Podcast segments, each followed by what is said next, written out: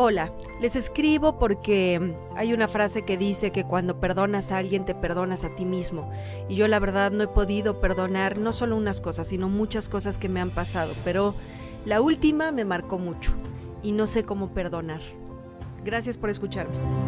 Híjole, qué buen caso gracias por la confianza, gracias por habernos mandado el mensajito. Por supuesto que yo le doy voz al caso y quien le da el consejo y la energía es el doctor Roch. Vamos a enlazarnos con el doctor Roch. ¿Cómo estás? Buenos días. ¿Hoy dónde andamos? Muy bien, Nadia. Un saludo a toda la gente bonita que nos sigue y nos escucha en tu excelente programa. Aquí estamos. Muy bien, ¿cómo viste este caso, el del perdón? Yo creo que en algún momento eh, nos ha tocado perdonar a alguien y lo más importante, perdonarnos a nosotros mismos, pero ¿cómo lo logramos? Si quieres volvérmelo a decir porque no se escuchó. Sí, mira, el caso que nos cuentan es que eh, ella dice que escucha a todos, eh, que el perdonar y que hay que perdonar, hay que dejarlo ir, pero que ella le ha pasado un montón de sucesos y que no ha podido perdonar. ¿Cómo lo logra para estar en paz? Bien. Primero, muchas gracias por la confianza y por transmitirnos este problema, porque no solo es un problema tuyo, es un problema humano real. Y cuando tenemos un problema humano real, hay mucha gente que lo padece no igual, pero sí similar. Entonces, primero, ¿cómo perdonarte? Mira, el problema está no en el perdón, está en tu manera de percibir todo lo que te pasa. Cuando tú tienes una expectativa de que te tiene que ir bien nada más porque sí, y que crees que a todos los demás les va bien porque esa es una mentira que hace el cerebro. El cerebro cuando ve el pasto del vecino lo ve más verde que el tuyo. Cuando ve el matrimonio de tu mejor amiga, los ve más felices que el tuyo. Cuando ve a los hijos de tus hermanos o de cualquier otra persona, los ve más educados que los tuyos. ¿Por qué hace eso el cerebro? Porque se fija en la carencia que tú no tienes y que el otro tiene como cualidad. Tú no perdonas no porque no quieras perdonar, sino porque estás exigiéndole a la vida que te trate con demasiada bondad, que te trate, voy a decir algo muy fuerte, que te trate sin merecer lo que pides, que simplemente porque lo pides te lo dé. Y esa no es una ley en la vida.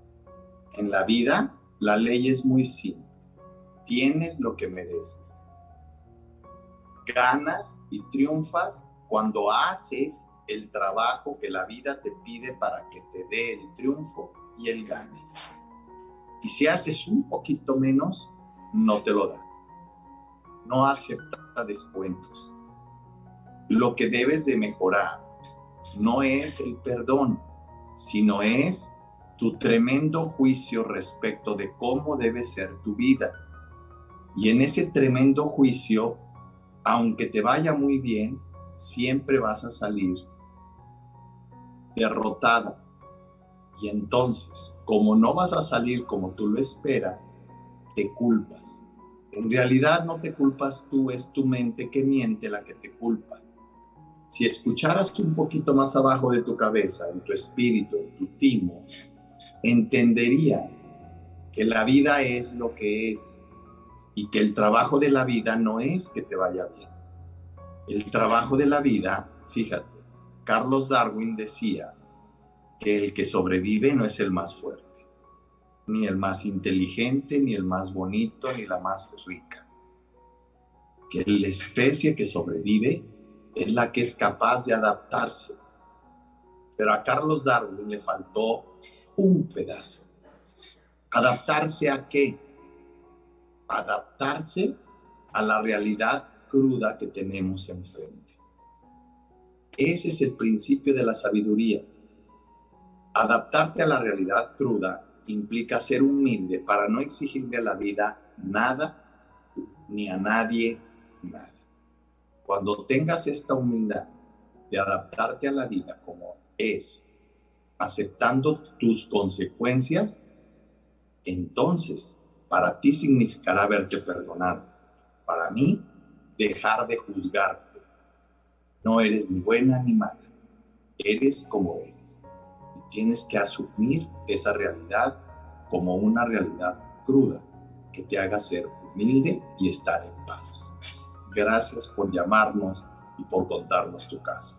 Sígueme en todas mis redes, ahí podrás ver videos en donde hablo específicamente del perdón. Pero en tu caso no es un problema de perdón, es un problema de exigencia perfeccionista sobre tu vida. Muchas gracias, doctor Roch, por esa energía y gracias y a perdonarnos primero, a perdonarlo todo, que eso venimos a la vida, a ser felices y hoy en el Día Mundial a llenarnos de paz. Te mando un gran abrazo, muchos besos y nos vemos la próxima semana. Hasta la próxima semana, gracias.